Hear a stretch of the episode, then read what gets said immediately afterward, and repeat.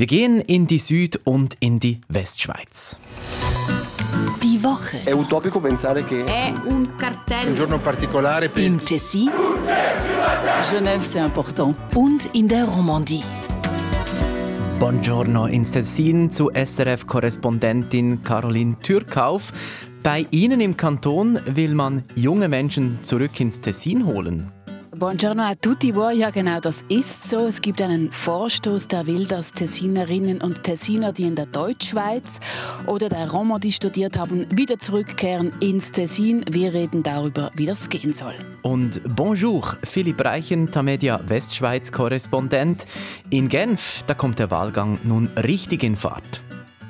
Bonjour et bienvenue. Eh ben oui, am Mittwoch fand die erste TV-Debatte für die Regierungswahlen statt und eine Umfrage prophezeit für den Ausgang der Parlamentswahlen eine faustdicke Überraschung. Wir schauen die Resultate an in Genf und auch im Tessin. Und wir schauen auf Neuenburg. Da regt sich nämlich die Bevölkerung über ein Asylzentrum auf. Das bei uns, mit mir Yves Kilchör. Grüß dich miteinander. Wir beginnen mit einem Thema, das das Tessin beschäftigt. Gut ausgebildete junge Menschen verlassen den Kanton in Richtung Deutschschweiz. Junge Menschen sollen aber nach der Ausbildung wieder im Tessin wohnen. Das will die junge Mitte. Sie hat eine parlamentarische Initiative lanciert. Wie soll das konkret funktionieren, Caroline Türkauf?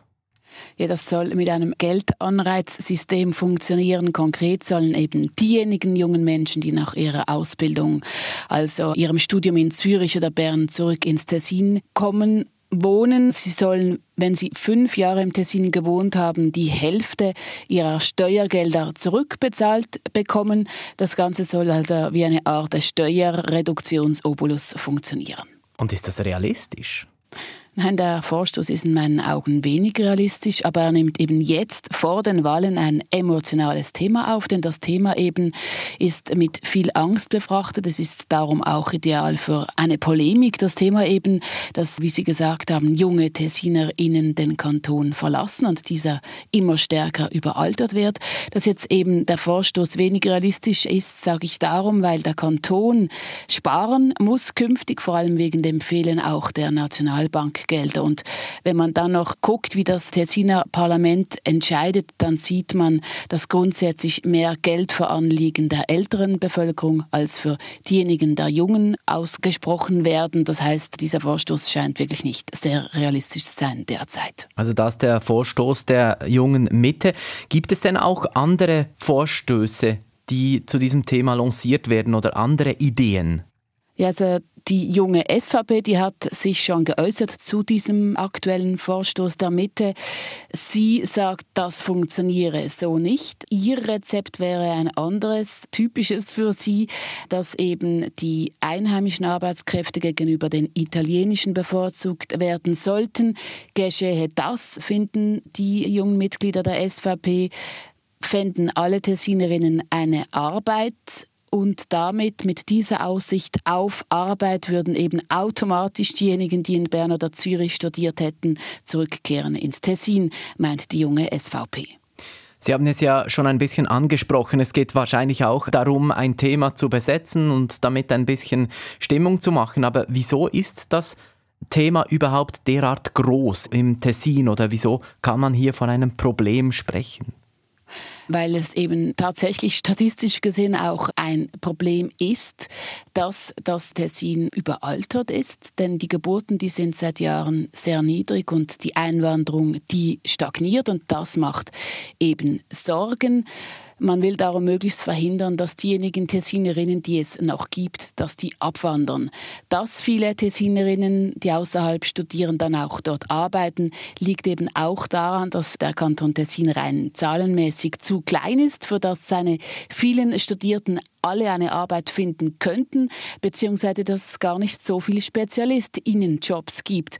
Der Kanton Tessin, der hat nämlich schweizweit eine der höchsten Akademikerinnenraten. Und auf diese Thematik angesprochen hat mir der Direktor der Tessiner Handelskammer, Luca Albertoni, Folgendes gesagt. Das ist schlicht nicht möglich, dass man alle möglichen Berufe abdeckt. Basel oder Bern oder Zürich, Grossräume sind natürlich grösser und bieten viel mehr Karrierechancen. Von der Quantität her, von der Menge her.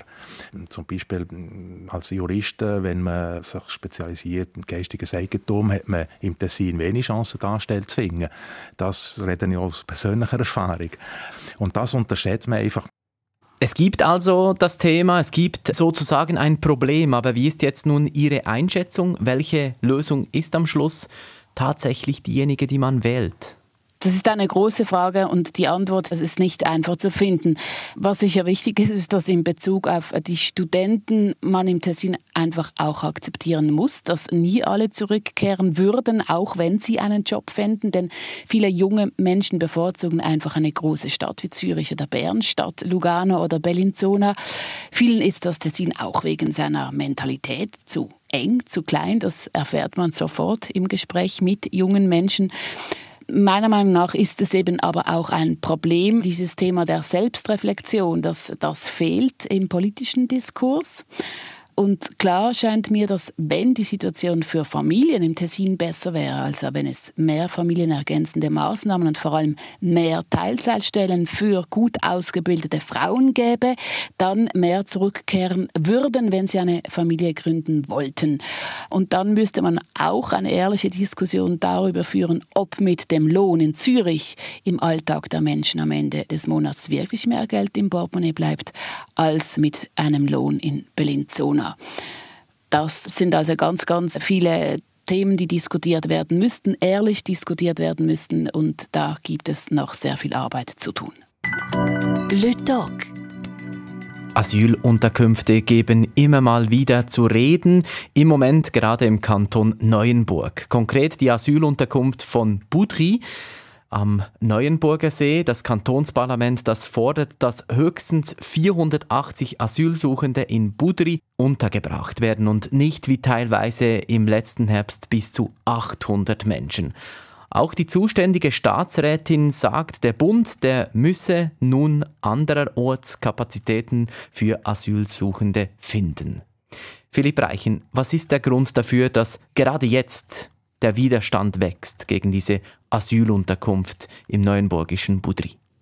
Im Asylzentrum des Bundes, eben in Budri, lebten in den letzten Monaten viel mehr Asylsuchende als eigentlich vorgesehen. Das hat natürlich mit den massiv steigenden Asylgesuchen zu tun, die in der Schweiz eben seit längerem gestellt werden. Und unter den Gesuchstellern gibt es auch einige wenige, die dem Dorf wirklich Probleme bereiten. Und wenn wir über Probleme sprechen, dann sprechen wir über Sachbeschädigungen, Diebstähle und einige Dorfbewohner trauen sich offenbar auch kaum mehr in den ÖV, weil ihnen wirklich einzelne Asylsuchende Angst einjagen. Schon seit 2020 gibt es einen Verein, der sich zur Wehr setzt gegen dieses Bundesasylzentrum. Er heißt Bien Vivre à Boudry. Und dieser Verein erhöht jetzt den Druck auf den Kanton und verlangt sogar, er soll also der Kanton soll der Vertrag mit dem Bund kündigen, falls sich die Situation nicht verbessert. Der Verein hat heute 150 MitgliederInnen und will seinen Einfluss auf den gesamten Kanton ausdehnen. Interessant ist vielleicht deren Homepage, die auch als Diskussionsforum dient. Vereinspräsident Dastier Rischner sagte gegenüber Radio RTS, das Ziel sei es, Zeugenaussagen von anderen BewohnerInnen der Region zu sammeln, die Opfer von kriminellen Handlungen von Bewohnern des Zentrums geworden seien. Dies ermöglicht es nämlich dann den Menschen über die Traumata zu diskutieren und über das Erlebte auch eben zu sprechen, insbesondere junge Mädchen spricht da Ça permet aux gens d'échanger, de parler aussi des traumatismes qu'ils ont pu vivre avec les différents cambriolages, les différents vols, les différentes formes de harcèlement dans les transports publics, notamment pour les jeunes filles. Und Richner betont auch, dass viele Leute keine Anzeige einreichen würden, weil es eben Zeit braucht. Einige haben vielleicht auch Angst vor Repressalien und Statistiken seien eben eine Sache, die Realität eine andere. Aber er sagt, wir werden versuchen, das Problem über dieses Forum aufzuzeigen. Unterdessen hat sich ja die Neuenburger Kantonsregierung geäußert zu diesem Brief. Wie will sie nun konkret handeln? Die Regierung verlangt vom Bund, dass dieser die Kapazitätsgrenzen des Zentrums begrenzt. Es sollen nicht mehr als 420 Personen im Zentrum leben dürfen, denn je mehr Personen dort leben, umso mehr Betrieb gibt es natürlich im Zentrum selbst, aber auch im Dorf. Und in diesem Dorf, das ist kein großes Dorf, sondern eher ein kleines Dorf, da leben knapp über 6000 Leute. Also verlangt die Kantonsregierung jetzt vom Bund, dass Budris Gutmütigkeit nicht noch mehr strapaziert wird. Die Situation war auch Thema im Kantonsrat. Dort forderte der FDP-Politiker Blaise Courvoisier, dass 15 problematische Asylsuchende nach Le Verrières verlegt werden, wo es eben ein Zentrum für renitente Personen gibt. Das hält aber wiederum Regierungsrätin Florence Natter für eine nicht so gute Idee, weil ja, man kann nicht einfach irgendwelche Asylsuchende nach irgendwelchen Kriterien aussuchen und irgendwie in ein spezielles Zentrum abschieben. Aber man sieht, es ist ein Thema und auch für die SVP natürlich. Sie verlangte nämlich, dass man direkt das Zentrum schließt, aber dieser Vorschlag, der verfing dann nicht im Parlament, sondern man einigte sich jetzt einfach mal darauf, dass man vom Bund mehr Personal verlangt für den Betrieb dieses Bundesasylzentrums. Und wie reagiert man beim Bund? Ja, das Staatssekretariat für Migration, das SEM, verteidigt sich auch ein Stück weit, hauptsächlich mit dem Argument, man habe Maßnahmen bereits ergriffen. So organisiert das SEM beispielsweise eine Art externe Patrouille mit Sicherheitsbeamten. Diese Beamten sind auch in und ums Dorf unterwegs. Es handelt sich aber nicht in dem Sinne um Polizisten, aber diese Sicherheitsleute sollen eben undisziplinierte Asylsuchende abschrecken davor, Straftaten zu begehen. Und seit Februar wurden diese Patrouillen jetzt auch schon verstärkt und die Bevölkerung merkt auch ganz konkrete Verbesserungen bereits. Im Kanton Neuenburg ist man also unzufrieden mit dem Asylwesen. Aber wie umstritten ist das Asylwesen allgemein in der Westschweiz? Ja, dieses Bundesasylzentrum in Budri ist aus meiner Sicht ein Einzelfall. Ich nehme in der Romandie eine ganz andere Stimmung wahr, als dies aus der Deutschschweiz geschildert wird. Über Fälle wie Mettmenstetten oder eben Windisch hört man hier nichts und ich sage wirklich nichts. Das hängt vielleicht auch damit zusammen, dass das Asylwesen insgesamt weniger politisiert ist oder auch vielleicht besser organisiert ist Natürlich hat auch die SVP in der Westschweiz weniger Gewicht als in der Deutschschweiz und das wirkt sich dann vielleicht eben auch auf die Debatten aus. Asylsuchende beschäftigen auch das Tessin. Anfang Januar hat der freie Korrespondent Gerhard Lob hier gesagt, mehr Asylsuchende kämen über die Grenze im Tessin als noch früher. Caroline Türkauf, wie ausgelastet sind die Asylunterkünfte im Tessin? Die aktuellen Zahlen des Staatssekretariats zur Migrations SEM, die zeigen ganz klar, man ist im Tessin weit, weit, weit weg von der Situation in Pudri. So beträgt die aktuelle Auslastung der drei Bundesasylzentren im Tessin derzeit 75 Prozent. Diese Zahl, die ist aber am Steigen und auch die Zahl der an der Südgrenze aufgegriffenen irregulären Migranten, die ist mittlerweile höher als jene an der Ostgrenze der Schweiz. Das heißt, es gibt also auch vermehrt Druck im Kanton Tessin, aber eine Situation in Budre, die haben wir hier keineswegs. Und dennoch, eben Migrantinnen und Migranten und Geflüchtete sind dennoch ein Thema im Tessin. Also vor allem bei Politikern, muss ich ganz ehrlich sagen, denn sie fordern ja auch in Vorstößen im Bundesparlament, dass das Thema in Bern noch stärker behandelt wird, also dass man in Rom Druck macht, dass eben Italien Flüchtlinge wieder zurücknimmt. Das ist das große Thema bei Politikern im Tessin.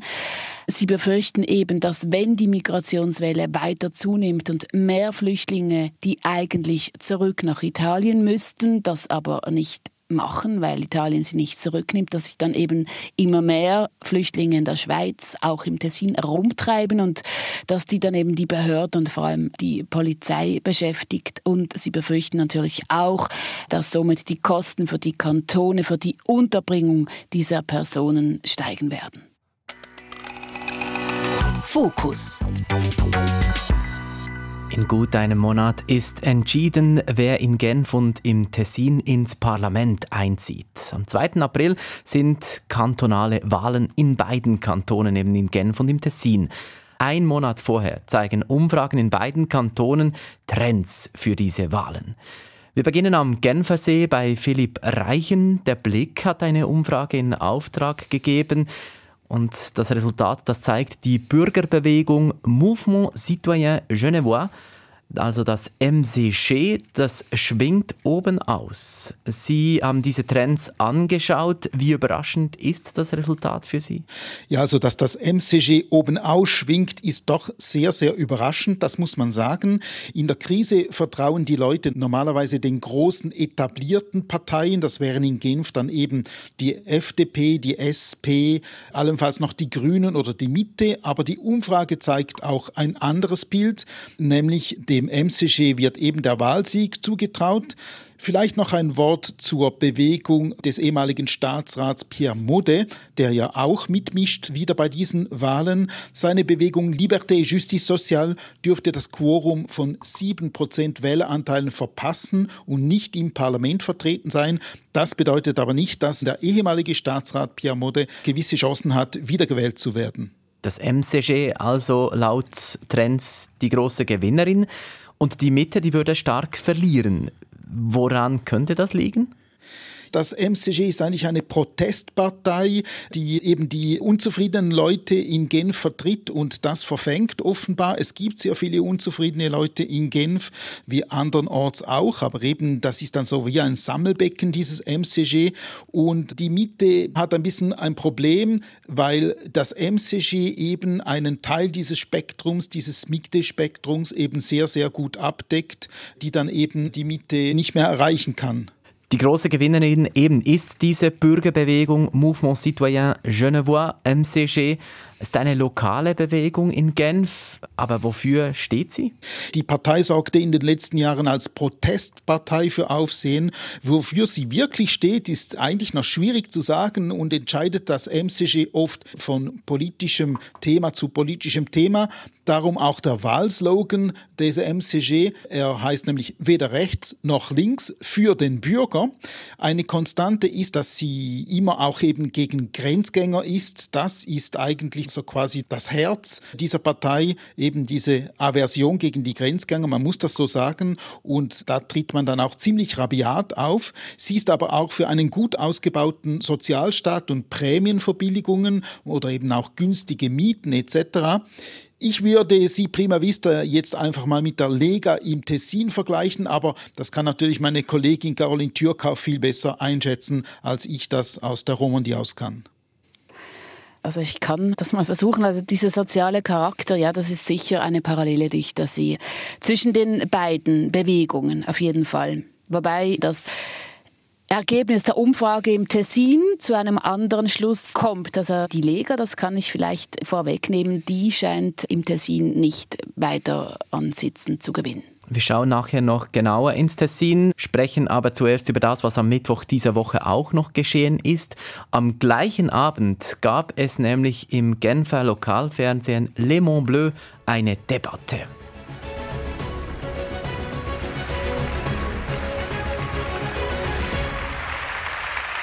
Élection 2023 de retour dans la salle de l'Alhambra pour notre grand débat organisé avec le temps, avec un premier thème, le logement. Die Mieten waren das erste Thema bei dieser Debatte, die pompös angefangen hat und mit einer netten Begrüßung weitergegangen ist.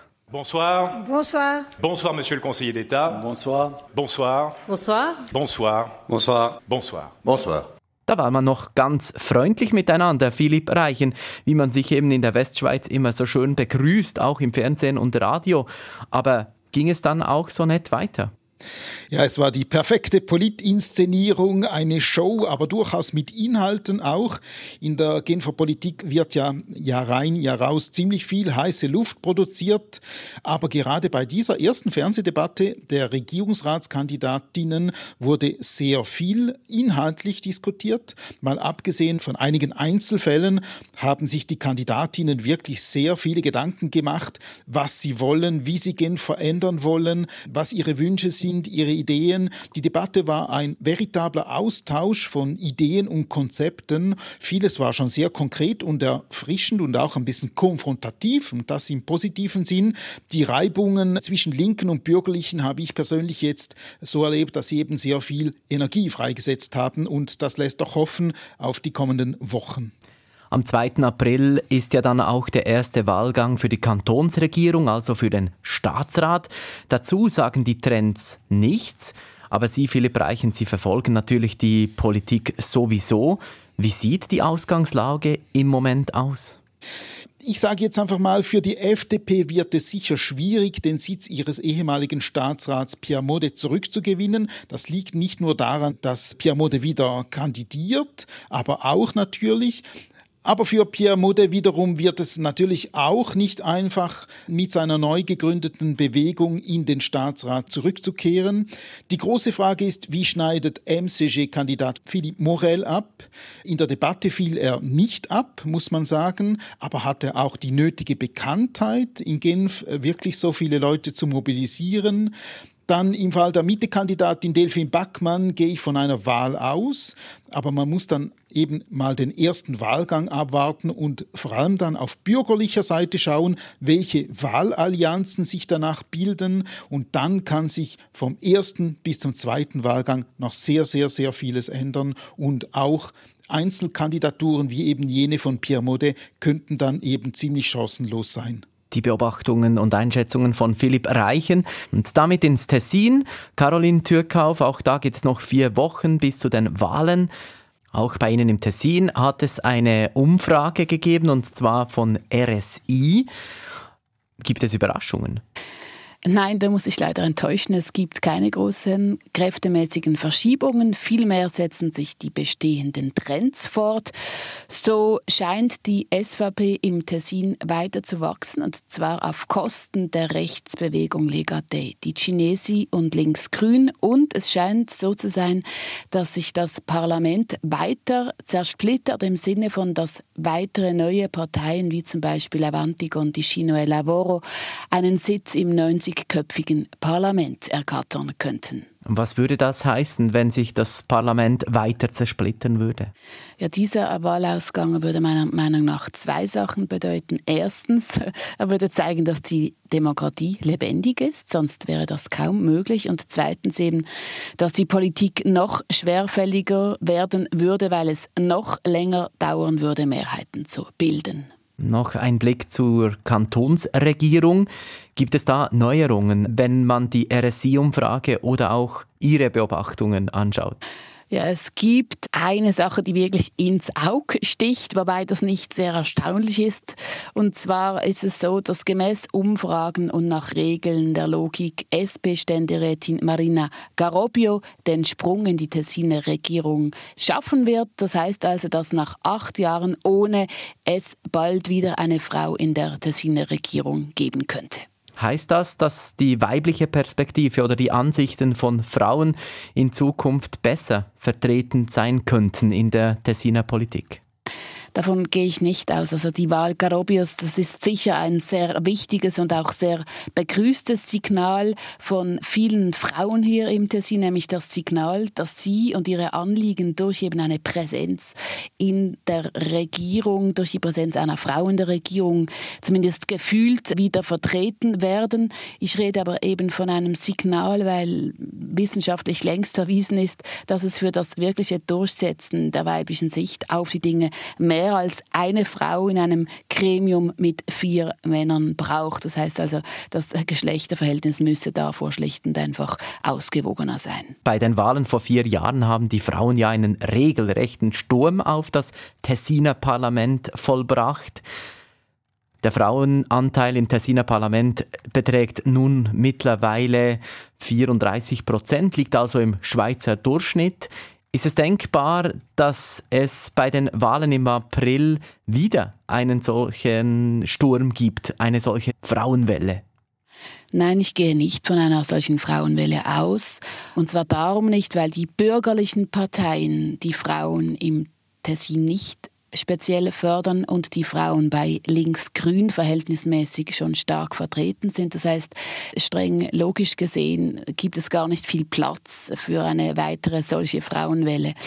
Ich habe über die Tatsache, dass die bürgerlichen Parteien die Frauen nicht speziell fördern, mit Maria Luisa Parodi gesprochen. Sie ist Co-Präsidentin des Dachverbands der Tessiner Frauenverbände FAFT Plus und sie zeigt sich darüber besorgt.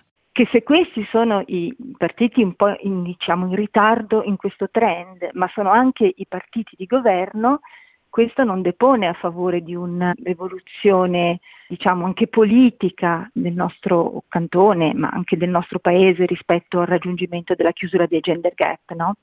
E questo è un po' preoccupante. Maria Luisa Parodi sagt, dass wenn eben die Parteien am Ruder sind, die in Sachen Frauenförderung nicht sehr aktiv sind, das auch heißt, dass das Thema Chancengleichheit nicht wirklich vorangetragen wird. Parodi spricht hier übrigens nicht nur fürs Tessin, sondern sagt das mit Blick auf die ganze Schweiz und das natürlich klingt für die Sicht der Frauen nicht sehr optimistisch. Wenn Sie schon die ganze Schweiz ansprechen, die eidgenössischen Wahlen sind dann im Herbst. Jetzt haben zum Beispiel die Zürcherinnen und Zürcher schon gewählt. Mitte Februar haben sie das gemacht. Da hat man von einem möglichen Trend für die eidgenössischen Wahlen gesprochen. Wie entscheidend sind nun die Genfer und die Tessiner Wahlen für die eidgenössischen Wahlen im Herbst? Also sicher nicht so entscheidend wie die Zürcher Wahlen, aber gerade mit Blick auf die Zürcher Wahlen zeigt sich eben der wenig erstaunliche Trend, dass eine Partei wie die SVP in Krisenzeiten zulegen kann. Also die SVP hat ja auch in Zürich zugelegt. Und die Krise, die haben wir ja eben mit dem Krieg in der Ukraine. Und zudem drückt die SVP auf die Ausgabenbremse. Und auch das passt in den aktuellen Kontext, denn zumindest im Tessin ist für die nächsten Jahre Sparen angesagt. Ja, Genf ist äh, ein sehr spezielles Pflaster und darum kann man die Genfer Wahlen wahrscheinlich auch nicht jetzt irgendwie mit einem nationalen Trend direkt vergleichen. Aber man merkt schon, man spürt, äh, die Leute sind verunsichert wegen der Krise. Sie flüchten sich in Genf aber nicht zur SVP. Die SVP stagniert. Sie flüchten sich zum MCG, wie eben geschildert. Aber das zeigt schon, dass eben solche Protestparteien großen Aufwind haben könnten in den nächsten nächsten nationalen Wahlen. Wenn es doch nur Regen gäbe. Das sagen sich die Leute im Tessin. Letzte Woche hat zum Beispiel Gerhard Lob, der freie Journalist, an dieser Stelle erzählt, dass es seit Winteranfang, also am 1. Dezember, nicht die Hälfte der üblichen Niederschläge gegeben hat im Tessin. Caroline Türkauf, hat sich die Lage etwas beruhigt? Nein, hat es sich nicht. Es hat ein klein wenig geregnet, aber das war wirklich nur der sprichwörtliche Tropfen auf den heißen Stein. Dass der Niederschlag fehlt, wurde diese Woche wieder aktuell, weil eine weitere Skistation, die in Nara, verfrüht schließen musste, weil eben der Schnee fehlt. Was ist die Lösung? Ja die gleiche wie für alle Skiregionen der Schweiz, die nicht hoch gelegen sind. Es braucht eben Konzepte für den Winter ohne Schnee. Im Tessin denkt man da zum Beispiel an den Ausbau von Mountainbike-Pisten, um eben mehr Mountainbiker anzulocken. Auch wird überlegt, die einzelnen Täler besser miteinander zu verbinden. Sie hat diese Woche die Idee von Nara in der Leventina für Schlagzeilen gesorgt. Dort gibt es nämlich die Idee, eine Seilbahn von Nara ins Bleniotal wachsen zu lassen. Und das könnte attraktiv sein für die Touristen in der Leventina, weil in Bleniotal nämlich ein neues Touristenzentrum mit Hotel- und Wellnessanlage entstehen soll. Ich sage entstehen soll, weil das alles noch ziemlich laute Zukunftsmusik ist. Der Kopf der Woche ist diese Woche der Bischof von Lausanne, Genf und Freiburg, Charles Moreau. Er wird nämlich Gastronome und das mitten im historischen Zentrum der Stadt Freiburg, also gerade bei der Kathedrale. Da übernimmt er oder besser gesagt die katholische Kirche ein Restaurant, ein traditionelles Restaurant, den Schwanen oder das Café du Cygne. Philipp Reichen, wieso macht die katholische Kirche das? Ja, es ist gewissermaßen eine Rückkehr zu den Wurzeln der katholischen Kirche, die ja früher mit ihren Klöstern auch ein wenig in diesem Segment tätig war. In Freiburg will sich die Kirche mit der Übernahme des früheren Restaurants Schwanen, des Café du Cygne, auch ein wenig gegen außen öffnen, einen Ort der Gemütlichkeit und des Zusammenkommens schaffen und eben auch des Austausches. Den Kirchenoberen ist aber auch wichtig, dass sie durch die Einrichtung christliche Werte demonstrieren, etwa bei den Arbeitsbedingungen für ihre Angestellten, die eben ausgesprochen fair sein sollen. Und Bischof Jean Morero betonte in der Tagesschau von RTS, wenn man immer unter sich bleiben würde, dann würde man sich auch ein bisschen verschließen. Si on reste entre nous, on, on se referme un peu sur soi. Es sei zwar nicht die Hauptaufgabe der Kirche, in der Gastronomie tätig zu sein, so Bischof Morero, man könne aber die Kirche auch nicht daran hindern, das zu tun. Ist das ein Einzelfall, ein einziges Restaurant oder gibt es auch noch andere ähnliche Projekte? Ja, spontan fällt mir in Genf das Projekt beim Centre Saint-Boniface ein. Da gibt es auch ein Restaurant, das ist ein kirchliches Zentrum beim Plein Palais. Aber in Deutschland und Frankreich insbesondere sollen Diözesen und Ordensgemeinschaften schon seit Jahren Restaurants und Bars betreiben, weil sich eben die Kirchen mehr und mehr auflösen und auch die Pfarreien nicht mehr sehr viel Gewicht haben im Leben der Leute. Also in diesem Sinn bietet natürlich der was in Freiburg passiert, jetzt keine Ausnahme. Ja, mal schauen, ob das noch mehr Schule macht in der Schweiz. Als Freiburger weiß ich, dass der Bischof einen Sinn hat für gute Getränke, wenn man das so sagen kann, in Anführungszeichen. Er braut nämlich regelmäßig sein eigenes Bier. Ja, in der Tat, das ist mir auch aufgefallen und bei meinen Recherchen habe ich sogar gesehen, dass da jedes Jahr ein neues, anderes Bier gebraut wird. Das ist doch sehr interessant ja, wenn man ein Bischofsbier für wenige Franken trinken kann und dabei auch noch gleich sämtliche Sünden rausspülen kann, sage ich jetzt mal, kann das natürlich auch sehr interessant sein. Man sollte dann einfach schauen, dass man nicht zu viele Sünden auf sich lädt, weil dann muss man ja auch dann ein bisschen weniger Bier trinken und hat dann ja auch entsprechend weniger Folgen. Mit dieser Geschichte aus Freiburg ist Endstation unserer Reise diese Woche ins Tessin und in die Romandie. Merci Philipp Reichen, der Media Westschweiz Korrespondent. Merci à vous et une bonne semaine prochaine. Und grazie Caroline Türkauf, SRF Tessin Korrespondentin. Vi ringrazio per l'attenzione, buona settimana e a presto. Den Blick ins Tessin und in die Romandie gibt's in einer Woche wieder an gleicher Stelle, entweder im Radio oder dort, wo Sie gerne Podcasts hören, sowie auf srf.ch/audio. Wir freuen uns auf Sie. Für heute wünscht eine gute Woche Yves Kilchör.